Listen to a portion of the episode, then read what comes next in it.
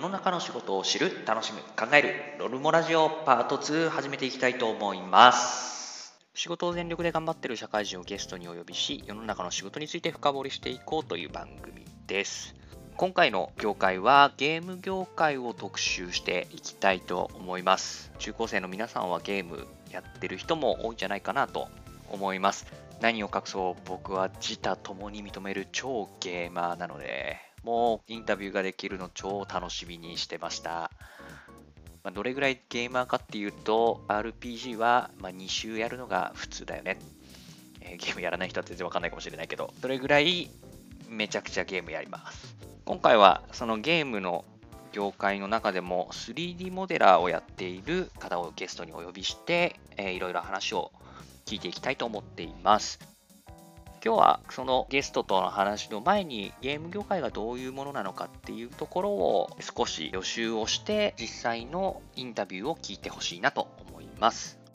それではゲーム業界について最近の動向からちょっと見ていきたいと思います。2019年と去年の2020年を比較するとですね、ゲーム業界自体っていうのは39%も市場規模が拡大しているらしいですね。ゲームに関連する主要企業のほとんどがプラスの業績になったそうです。2012年以降ではもう本当最大の市場規模になっているみたいですね。その要因っていうのは本当にいくつかあるけど、まず一番大きかったのはやっぱり新型コロナウイルスの影響っていうふうに言われてます。まあ、巣ごもり需要っていうところで家にこもって、まあ、ゲームをやる人が多かったので、それにお金を使う人も多かったと。えプラス、次世代ゲーム機として、まあ、スイッチと PS5 が出ましたので、それが出た年っていうところで固まったっていうのもあると思います。さらに e スポーツが注目されていたり、ゲームの VR っていう機能がどんどんすごくなってきたりっていうのもあって、かなりゲーム業界自体、えー変革の1年になったっていうふうに言われています。そんなゲーム業界の仕事の内容についてちょっと調べてみたので説明したいと思います。ゲーム業界の仕事の内容っていうのは、まあ、結構調べたらこう職人が集まってるようなイメージをすごく持ちました。大きく分けると仕事の内容っていうのは5個あるみたいです。まず1つはゲームプランナーという仕事。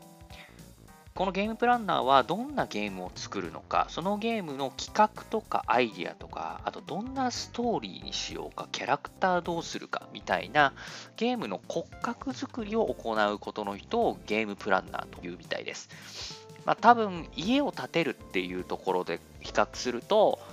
設計図を多分書く人のがゲームプランナーのイメージかなと思います。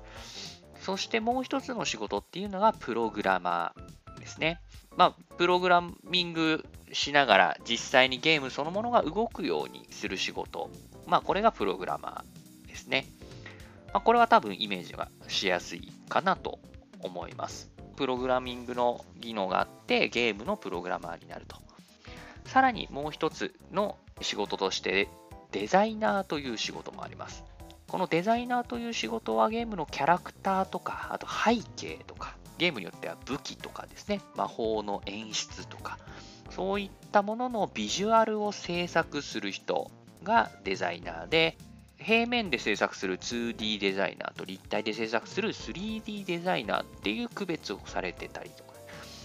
まあ、さらに背景を専門としているグラフィックデザイナーとか、キャラクターを専門に作成するキャラクターデザイナーなんかも細かく分かれるみたいですね。こういうデザイナーという人たちがいます。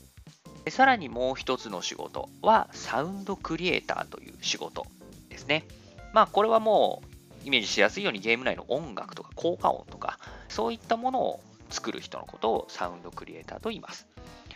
そして最後、デバッカーという仕事ですね。デバッカーって何かっていうと、制作されたゲームが使用通りに動作がするかどうか、バグとかエラーが出ないかどうかをチェックするっていう仕事ですね。なので、ゲームプランナー、プログラマー、デザイナー、サウンドクリエイター、デバッカーという5つの主に仕事があるらしいですね。このゲーム業界は割と転職のマーケットでも結構人気があるところでした。まあ、ゲーム業界で好きなことを仕事にしたいっていう人は特にゲーム業界行ってみたいですっていう相談がすごく多かったなと思います。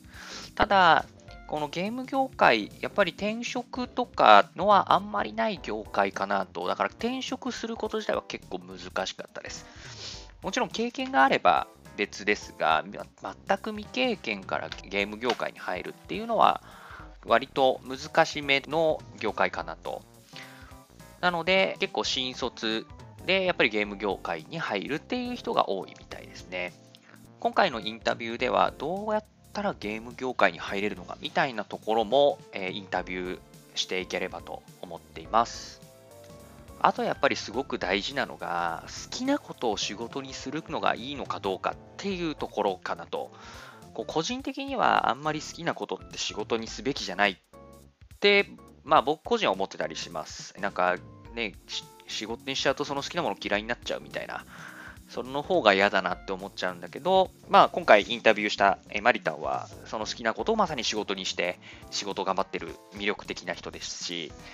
その辺も将来の仕事を選ぶときにどういう考え方があるのかっていう一つのあの違いとしてぜひ聞いてほしいなと思います。逆にこう好きなことがないと仕事できないかっていうと全然そうじゃないしね。むしろそういう人の方が多いし、じゃあそことの境界線、好きなことを仕事にする人とそうじゃない人の境界線って何なんだろうみたいな。えー、そんなところも注目してぜひ聞いてほしいなと思っています。今後間違いなく伸びていくと言われているゲーム業界。